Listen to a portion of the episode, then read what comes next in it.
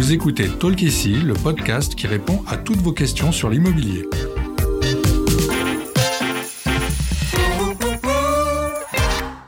Je suis Audrey, content manager chez Bien Ici, et je suis accompagnée aujourd'hui par Alexandra, formatrice et coach commercial. Bonjour Alexandra. Bonjour Audrey. C'est un plaisir de te recevoir. Merci.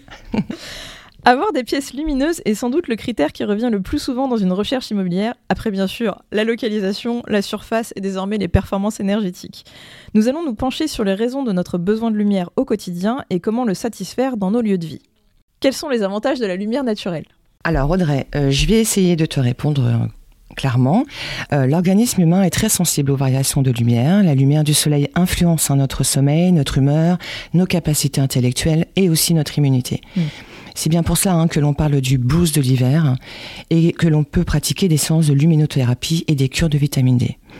Il est donc naturel de préférer vivre dans un logement qui bénéficie d'un maximum d'ensoleillement tout au long de l'année.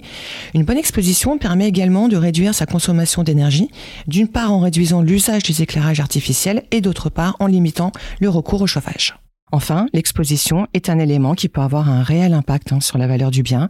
On estime en moyenne une surcote de 10% sur le prix de vente pour une exposition plein sud, là où une exposition nord fait perdre 10%. c'est énorme. Énorme. Quelle est la meilleure orientation justement pour un logement? En raison de son impact sur la vie quotidienne et la valeur du bien, l'orientation est un élément important à vérifier avant l'achat ou la location d'un logement. L'orientation plein sud jouit d'une bonne réputation car elle permet de bénéficier d'un ensoleillement maximal et d'accumuler plus de chaleur naturelle. À l'inverse, un logement plein nord est moins recherché car il reçoit moins de rayons de soleil. C'est logique. L'exposition ouest est idéale pour profiter des couchers de soleil sur son balcon ou sur sa terrasse, tandis que l'est est à privilégier pour les chambres pour les préserver justement des fortes chaleurs. D'ailleurs, l'orientation indiquée dans les annonces immobilières correspond à celle de la pièce de vie. Bien entendu, il s'agit de la théorie. L'étage, la proximité d'autres bâtiments, le relief naturel, la taille des ouvertures et la décoration influencent la luminosité des pièces évidemment. Comment est-ce qu'on vérifie la luminosité d'un logement avant l'achat ou la location? Bien sûr, en visitant les lieux, vous pourrez constater la luminosité intérieure. Si vous pouvez choisir l'horaire, plutôt le matin ou plutôt en fin de journée, pour constater l'ensoleillement et plus généralement la vie de quartier, vous ne pouvez pas non plus attendre une ou deux saisons ni reporter une visite en fonction de la météo. Oui, sinon on risque de perdre le bien. Évidemment. Pour vous faire une vraie idée de l'ensoleillement d'un logement, vous pouvez utiliser le site bien ici, et plus particulièrement l'outil Lumen. Comme tous les bâtiments sont modélisés sur la carte de 3D de bien ici, il est facile de prévoir la position du soleil et par conséquent les façades éclairées selon la date de l'année et l'heure de la journée. L'orientation et la hauteur des bâtiments aux alentours sont prises en compte. Ainsi, vous pouvez réellement savoir s'il sera possible de profiter de votre terrasse dès les beaux jours. Y a-t-il des aménagements possibles pour augmenter la luminosité dans un logement? Oui, effectivement. Alors, euh, les logements récents font la part euh, belle hein, aux ouvertures sur l'extérieur, et les promoteurs immobiliers, les constructeurs sont de plus en plus attentifs hein, à l'orientation. Mm.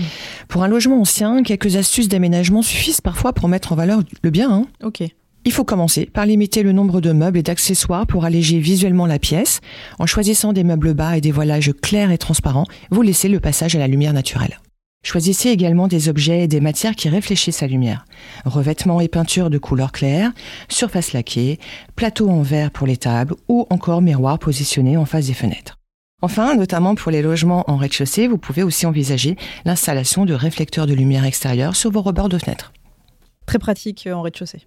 Oui. Et si je souhaite agrandir ou créer des ouvertures, quelles sont les possibilités? Hmm. Bah, c'est assez trivial de le dire, mais les fenêtres jouent un rôle vraiment crucial dans la luminosité du logement. Hein. Il faut donc se poser la question de remplacer les fenêtres existantes ou d'en créer de nouvelles. Hmm. Les récents modèles de fenêtres ont non seulement une meilleure isolation thermique, mais également des châssis plus fins, laissant passer plus de lumière. Remplacer une porte ou une fenêtre d'une maison ou d'un appartement nécessite de faire une déclaration préalable de travaux auprès du service d'urbanisme de votre mairie et d'obtenir un accord de la copropriété si l'aspect extérieur est modifié. Ça, c'est plus difficile à ah obtenir. on est bien d'accord. Et si vous décidez de créer une nouvelle ouverture dans votre façade ou sur votre toit, vous devez veiller à respecter des règles de distance avec vos voisins. Vous ne pouvez pas créer d'ouverture si elle se situe à moins d'un mètre 90 en cas de vue droite, c'est-à-dire directement chez vos voisins, mhm. et à moins de 60 cm pour une vue oblique ou latérale. Aucune distance ne s'applique si la fenêtre donne sur la voie publique, un mur aveugle, un toit plein, le ciel ou un terrain non constructible. Ok. Et justement, André, avant de modifier votre façade, vous pouvez également étudier la possibilité d'abattre une cloison. Les cuisines ouvertes euh, ou l'installation hein, d'une verrière peut vous permettre d'éclaircir aussi votre intérieur. Ça aussi, c'est très à la mode. Ah, complètement. Pour ces types de projets, il est préférable de consulter un artisan qualifié et un architecte pour faire le bon choix et éviter d'endommager la structure de votre bien. On va essayer. Oui. Merci Alexandra de nous avoir éclairé avec toutes ces réponses. Merci Audrey de m'avoir reçu et de m'avoir écouté. Vous l'aurez compris, il existe différentes façons de faire entrer la lumière du jour et le soleil dans une maison ou un appartement. Cela permet à la fois d'augmenter son confort, son bien-être, de réaliser des économies d'énergie et tout simplement de donner de la valeur à son logement.